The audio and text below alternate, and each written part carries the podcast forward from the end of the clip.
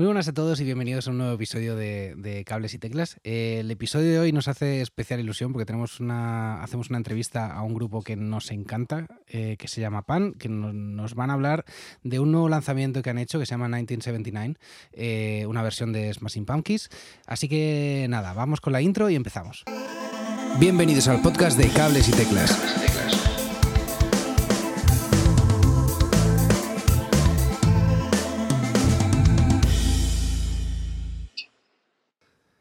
Muy buenas a todos y bienvenidos a un nuevo episodio de Cables y Teclas. Hoy tenemos con nosotros a Teresa, a Twitty y a Marcos de PAN.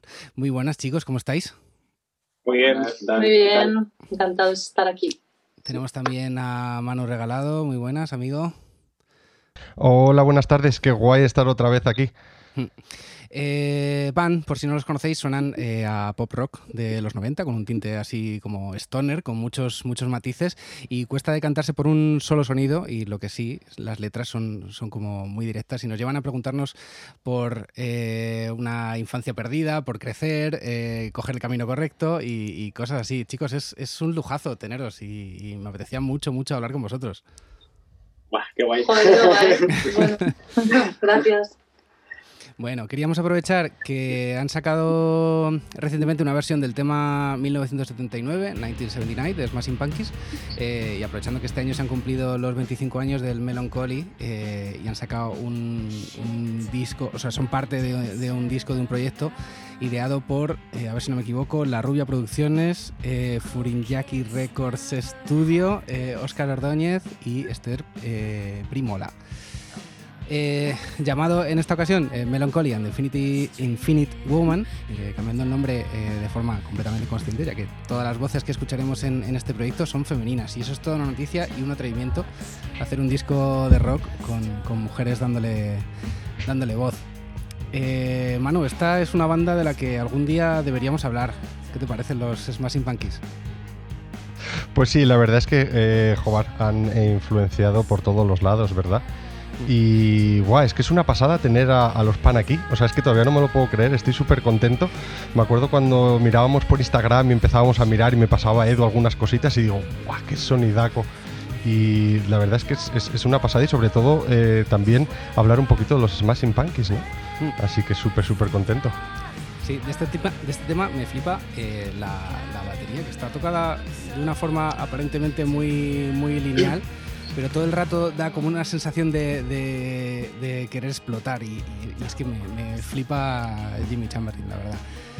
1979 es un tema que ya podréis escucharlo en vuestra plataforma favorita, no en el momento en el que estamos grabando, pero sí cuando lo escuchéis, que esto sale a la luz el 22, así que ya lo, ya lo podréis escuchar. Y seguramente, de hecho, lo estáis escuchando de fondo. Eh, enhorabuena, chicos, porque yo ya lo he escuchado y os ha quedado de, lujo, de verdad, ¿eh? O sea, me ha flipado. Muchas gracias. Qué guay, muchas gracias. ¿Os han influido mucho los Smashing Punkies en vuestra forma de componer? A mí un poco. ¿Sí? sí, a mí un montón. Es como, bueno, es que por eso también nos lanzamos a hacer el, o sea, a participar en el homenaje, que por cierto, antes cuando estabas diciendo quién lo había organizado y tal, sobre todo la idea parte de Roberto de Bienvenido a los 90, para que, para que conste en acta que, la idea es tuya. Y, y realmente por eso nos lanzamos, porque bueno, en mi caso personal fue como la banda un poco que me hizo ya terminar de flipar con la música y, decir, joder, es que esto es, lo, esto es lo mío. Entonces a mí me han influido muchísimo. A mí también, sí, sí. yo recuerdo como pequeñín que mi, mi tío, bueno, mi tío es un pelín mayor que yo, solo siete años más que yo, y él ponía Smashing Pumpkins todo el rato y claro, eso eso se ha ido, se ha ido quedando ¿no? en el subconsciente. Muy chulo. Qué guay. Eh, realmente creo que, eh, Teresa, tú tocabas un poquito el tema el otro día en el, en el podcast, en, el de Bienvenido a los 90. ¿Por qué habíais elegido este tema? Si eh, nos pudieseis dar un, un, poco más de información, ¿qué, ¿por qué 1979? Pues a ver, es que nosotros nos habríamos ido quizá más por, por por cobardía, o sea, nos habríamos ido a los temas igual más cañeros del Melancholy porque es como un registro muy pan y donde habría sido como, venga tú, zapatilla y pa'lante. Pero ya estaban pillados así los que nos llamaban y fue como, hostia, le damos a esta, pero bueno, nos imponía mucho. Sí, bastante respeto. Es, es que es un temazo. Es, es difícil, ¿eh? Es, es como fácil, te entra fácil, pero es muy difícil quedarte ahí contenido, como, como decías antes, como con la batería ¿no? de, sí, Sí, o sea, realmente el motivo fue que nos daba miedo y dijimos, venga, va, pues hay que hacerlo. ¿Te está gustando este episodio? Me haría mucha ilusión que me dieras una valoración en iTunes o la plataforma en la que me estés escuchando, porque así ayudarás a que más gente pueda descubrirnos. Además, si quieres ser mecenas de cables y teclas y así ayudar a que podamos seguir compartiendo episodios con vosotros, podéis contribuir de forma puntual o desde un euro al mes en anchor.fm barra cables y teclas barra support. Os dejaré de todas formas el enlace en las notas de este episodio. Muchas gracias y seguimos escuchando que luego me encantaría hablar un poquito eh, sobre los eh, instrumentos que habéis utilizado, porque es que habéis conseguido un sonido, un sonidaco súper guay. O sea, tú escuchas el tema y dices, alucinante, me, encanta. Qué guay. Pero sí, luego podemos entrar un poquito en tema de eso, si te parece, Edu. Sí, Sí. Eh, hablando un poquillo de, 1979, fue, eh, bueno, evidentemente uno de los, de los singles del disco y el videoclip, no sé si lo sabíais, eh, lo, iba, lo iba a dirigir en principio Spike Jones, que tuvo una idea así como muy, muy loca en un hotel y no sé qué, pero se les iba de precio en plan un millón de dólares. Hostia, no lo sabía. sí, sí, sí. queríamos preguntaros también por el tema de las influencias de, de vuestras influencias en realidad. Y esto me, interesa especialmente porque dentro de vuestra música hay como muchos colores. Aparte de Smashing Punkies, ¿de quién más diríais? ¿A quién más crees que suena, creéis que suena pan? Estoy dándole, es que, hay muchísima mezcla, es Que, claro, o sea, de cada uno de nosotros a lo mejor puede haber cosas en las que en las que estamos más parejos, ¿no? O sea, sobre todo el rollo rock de los 90, tal pero cada uno de nosotros yo creo que un mundo. A mí, por ejemplo, me flipa una banda que se llama Go Go Penguin, que la recomiendo últimamente mucho, que está así como una especie de especie de los Radiohead del jazz progresivo británico, ¿sabes? Es una cosa un poco wow. muy mantra, ¿no? Y, por ejemplo eso, ¿no? Para mí, eso es mis cosas. Uf, no sé, no sé, yo claro es que tampoco escucho, o sea, estoy como empezando a escuchar música más de los 90 ahora, porque no sé, no sé, no es una música que haya escuchado mucho antes y es como que me he dado cuenta escuchando sobre todo los Smashing enfrentándome a esta, a esta versión como, ostras, hay un mundo detrás de esto. Entonces no lo sé, no sé definirlo porque cuando yo entré en Pan me sonaba tan único que dije, no sé decir a qué se parece ahora mismo, la verdad. A ver, eh, la cosa es que creo que cada uno de nosotros ya de por sí tiene como mucha mezcla de influencias y luego, porque, bueno, o sea, como nos habéis preguntado, vamos a deciros cosas un poco concretas, o sea, yo qué sé, pues yo sobre todo es eso, influencias mm, principales, eh, 90s y 2000s, pues más 90s, pues eso, todo es más, eh, o sea, todo el grunge, post-grunge, Faith No More, eh, yo qué sé, mm, Deftones, eh, luego ya pues un poco 2000, Price también es una banda que nos flipa a Twitty y a mí, o sea, es verdad que Twitty y yo compartimos yo creo bastante, ¿no? Como base de influencias. Sí. Eh, a luego cosas que no tienen nada que ver, no sé, yo soy flipada de Sufjan Stevens, me gusta mucho Leiva, cómo compone, o sea, cosas que no te, sabes, que a lo mejor no se ve ahí la relación, pero bueno, hacen ahí dentro el puzzle y Luego Marcos, como es bastante más joven que nosotros, eh, nos ha traído ahí un chute de, sangre fresca. Trap y todo tiene otras, Qué bueno. tiene otras influencias, ¿no? Más, más modernas. Luego Pablo, que no ha podido estar aquí porque eso está ahora fuera, pues él tiene mucha influencia setentera. Entonces, bueno, pues ahí, por eso hay una buena mezcla. Pues, ¿qué os parece si hablamos además Dime, dime, mano. Iba a preguntar porque eh, eh, me acabo de dar cuenta, vamos a, eh, me gustaría ver un poco de actualidad y me gustaría si nos pudieseis recomendar algún disco o alguna canción en la cual eh, os habéis como eh, eh, deparado esta, durante esta época que estamos pasando, ¿no? Si habéis machacado algún disco, decir, Buah, hoy o estoy de bajón o no me apetece hacer nada o tal, o para inspirarte, ¿hay algún disco que hayáis machacado durante este año? Yo, mira, he machacado que flipas el último de Nick Murphy, el de Run Fast, Sleep Naked.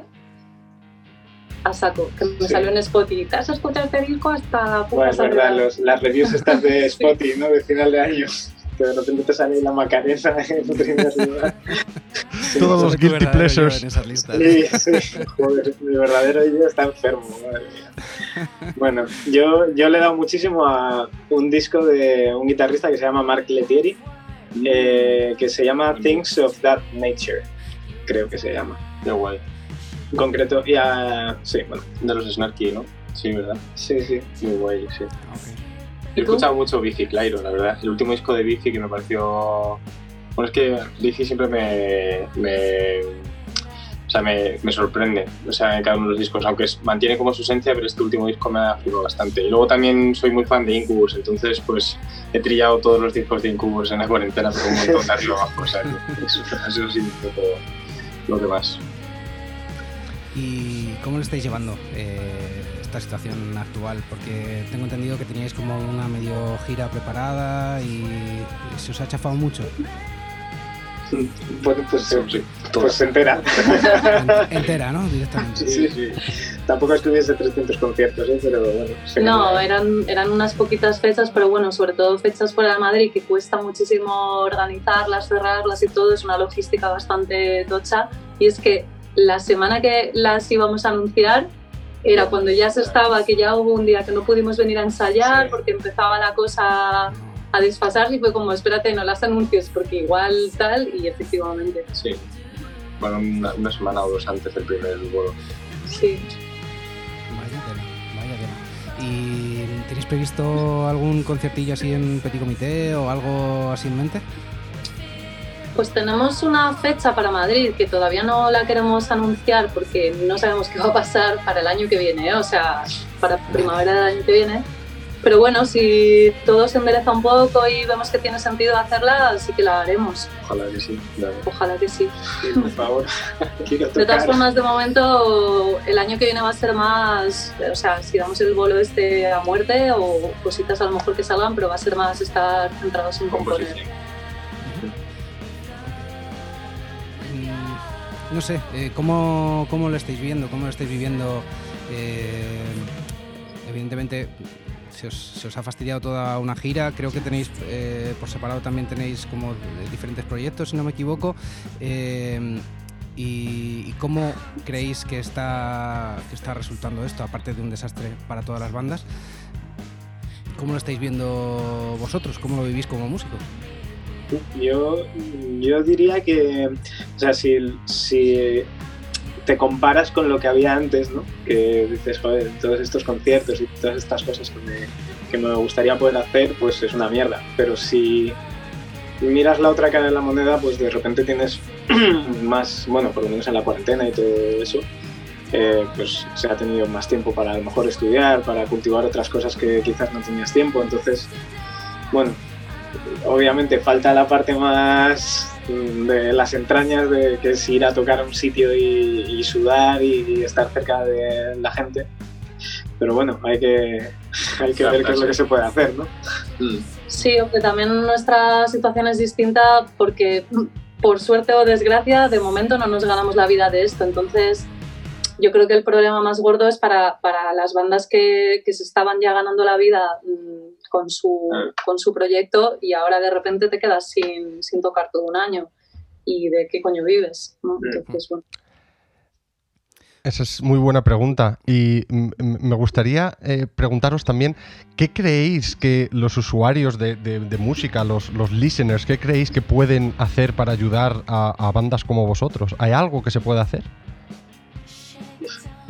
Bueno, desde... Sí, apoyar, ¿no? Pues comprando merch o discos físicos y yo qué sé, compartiendo la música, porque al final lo más difícil es en un mundo hipersaturado que, que tenemos, pues que la gente te conozca.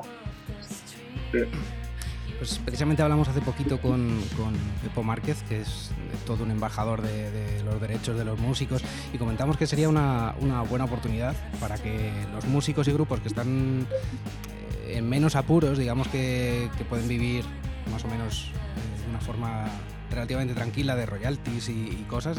digamos, él dijo los de la zona alta de la tabla que, pues que hablasen de, esos otros grupos que no lo están pasando nada bien en esta época, de, los que tienen menos visibilidad y, tal, y lanzasen un mensaje en plan, oye, mira, nosotros estamos bien, eh, pero esta banda que nos ha influenciado mogollón, que son amigos nuestros y tal, lo está pasando realmente mal. Aquí tenéis su Bandcamp o su tal, eh, conocerles porque son geniales y pasaros a comprarles algo de, algo de merchant.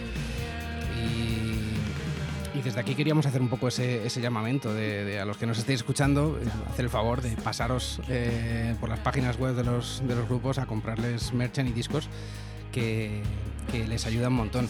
¿Vosotros tenéis Bandcamp o web donde, los, eh, donde la gente pueda pasarse y compraros algo? Sí, lo tenemos en Bandcamp, el merch y los discos físicos. Vale, os, bueno, os dejaremos un, enlace al Bandcamp en las notas del, del episodio, también a sus redes, a su canal de YouTube, donde, perdón, por cierto, en el canal de YouTube vais a poder ver vídeos muy, muy chulos. Yo he disfrutado un montón viendo esos, eh, esos vídeos grabados en, en directo en los estudios de, Metropol de Madrid, eh, de la mano de, a ver si no me equivoco, Assign Films y 33 nuevos audiovisual, muy chulo y recomiendo que le echéis un, un vistacillo. Eh, chicos, mola mucho vuestro directo, tengo ganas eh, enormes de, poder veros. Tuve una oportunidad de veros en un formato así muy, muy, muy reducido, en un, tag allí en el, retiro. formato acústico, pero como de ganas de veros un objetivo que tenéis que un montón. ¿Trabajáis mucho el, directo? ¿Sois de ensayar mucho o solo cuando, cuando tenéis una fecha a la vista?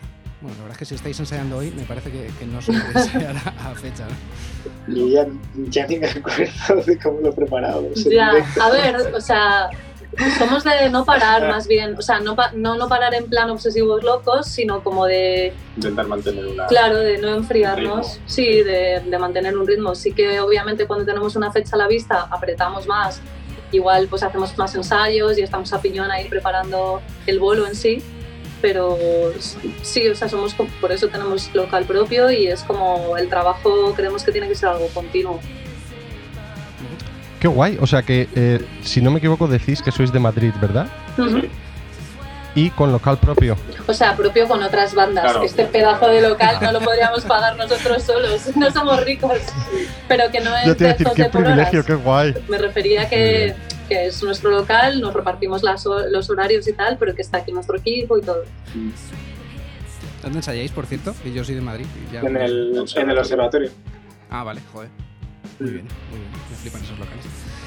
Eh, y por cierto, eh, cambiando un poquillo de tema, eh, como estas charlas, no sé si lo sabías, en Cables y Teclas las solemos llamar un café con y la banda que sea, o el ah. personaje que sea, o tal, esta se va a llamar un café con pan que, no sé, es un chiste súper tonto, pero si os parece bien se queda así, por mantener un poquillo la... bueno, esto que hay. Mira, queríamos montar un bolo que fuera, porque son colegas mucho, dinero. o sea, podemos hacer mucho pan, dinero y alguno más se puede meter por ahí. Qué guay. Qué bueno. Qué guay. Menudo festival sería ese, sí, señor. Y, bueno, queríamos también hablar un poquillo de, vuestro, de vuestro disco, Instrucciones para el vuelo. Se publicó a finales de 2018 eh, y autoeditado bajo el sello de Lengua Armada. ¿Trabajasteis este disco durante mucho tiempo? Porque tengo entendido que la banda se formó en plan un par de años antes o algo así, ¿puede ser? Sí, eh, un año estuvo el disco grabado sin salir mientras completábamos la formación y preparábamos los vídeos y todo. Y, uh, o sea, el, empezamos tres años antes, ¿no? Yo creo. Tan, lo empezamos, ya, no me acuerdo. Nos hemos perdido ya. Dios mío, demasiado tiempo ya. A ver, tendríamos que hacer cálculos, ¿vale?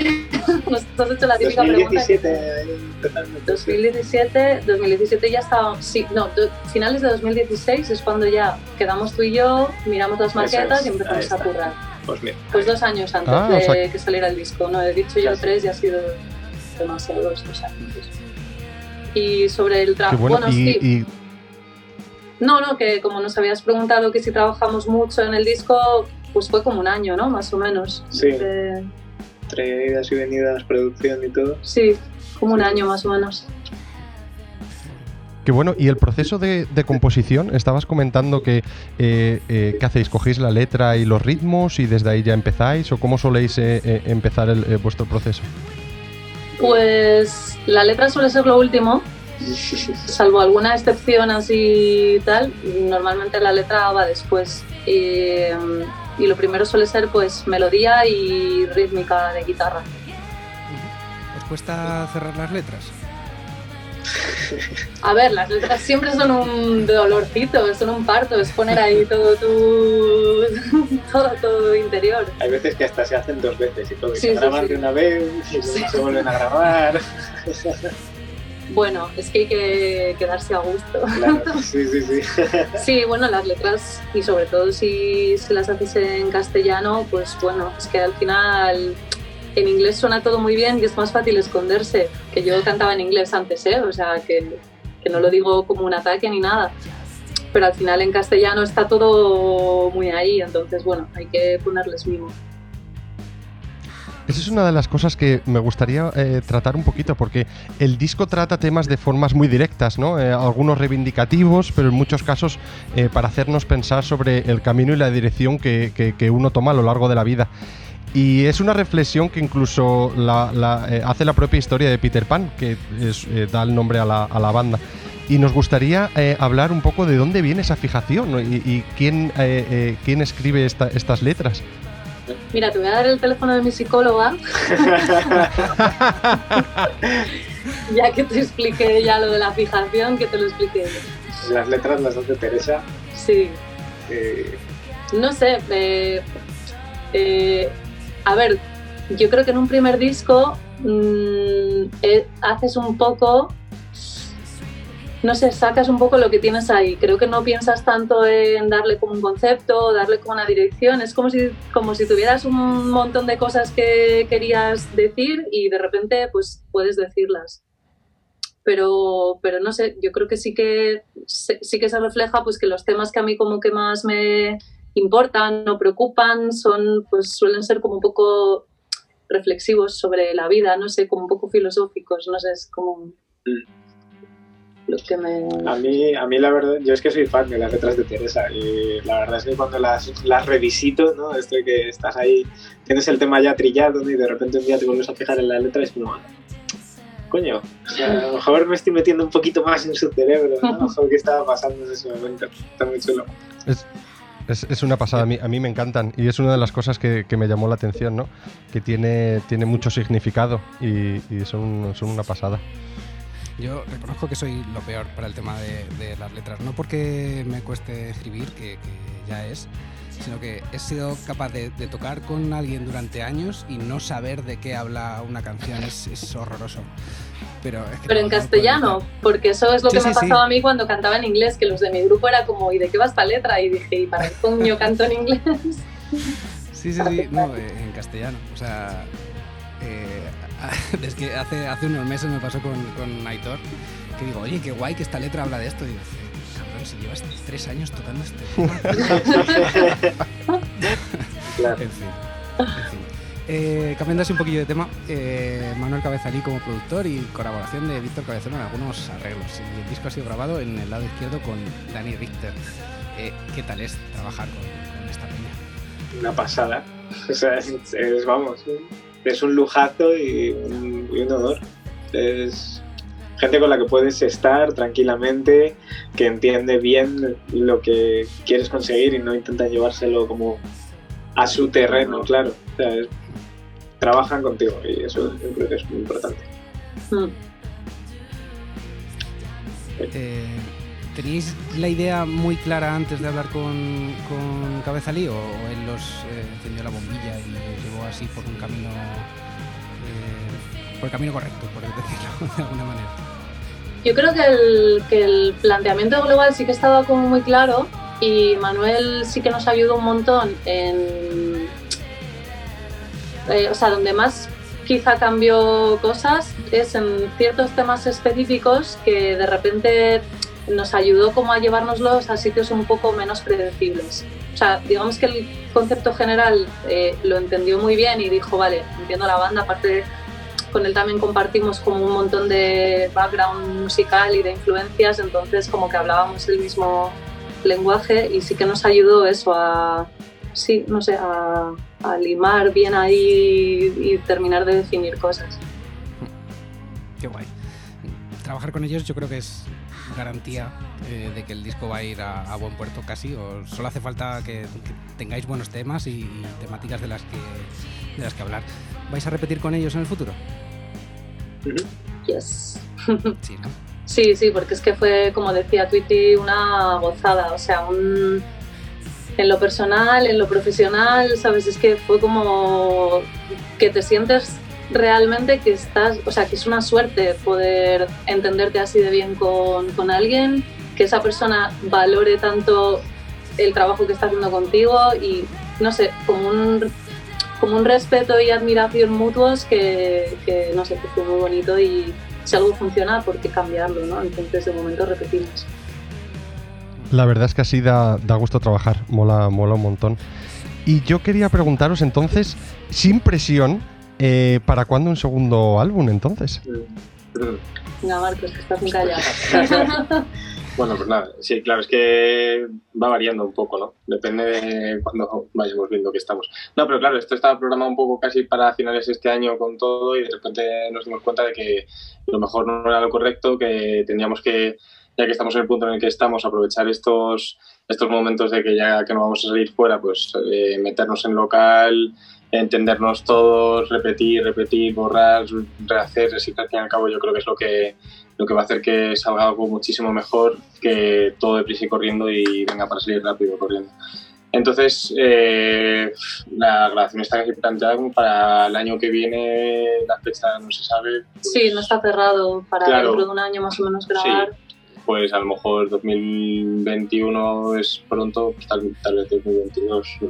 Sí, yo creo que algo realista podría ser principios de 2022, lo que es sacarlo, o sea, grabarlo quizá a finales de 2021, porque eso, como decía Marcos, queremos zambullirnos ahí en las canciones y no salir y flipar ahí.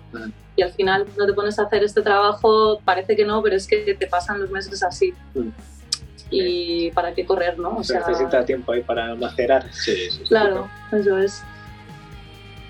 Qué bueno, entonces tenéis ya algún esbozo o algún algo escrito? ¿Se puede...? Sí, sí. Estamos ya ahí, hay bastante cositas ya. Hoy estábamos justo en ello, al lío. Qué guay. Qué guay, joder, qué ganas de, escuchar lo, nuevo y ganazas de, veros en directo, a ver si, puede ser pronto. Eh, ¿Pensáis hacer algún concierto entonces antes de, sacar ese segundo disco? La idea es darle una vuelta al, disco anterior. Sí, o sea, yo creo que habrá algún bolo antes de esa fecha, seguro. No sabemos cuándo ni dónde, pero sí, algo debería haber. Vale, genial chicos, pues eh, si queréis lo, nos despedimos ya, o si queréis comentar algo más, Manu. Yo quería felicitar a mi abuela, que seguro que me está escuchando y es su cumpleaños. Un besito, abuela. Nosotros también. ¡Felicidades! ¡Felicidades, abuela de Manu! Gracias. Pues nada, eh, que de verdad muchas gracias por, haber venido. Ha sido, ha sido un, gustazo hablar con vosotros. Y, nada, eh, os dejamos, a los que nos estéis escuchando, os dejamos todos los enlaces a, las redes sociales, al Spotify de la banda. Os dejamos en las, en las notas del episodio. Así que nada, muchas gracias y hasta otra. Gracias a vosotros. Gracias.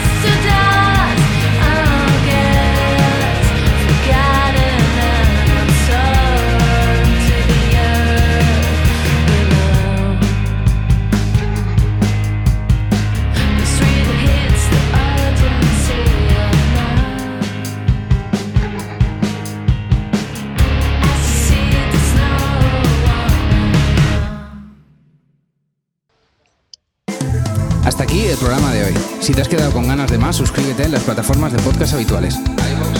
Y puedes seguirme en Twitter en arroba cables y teclas.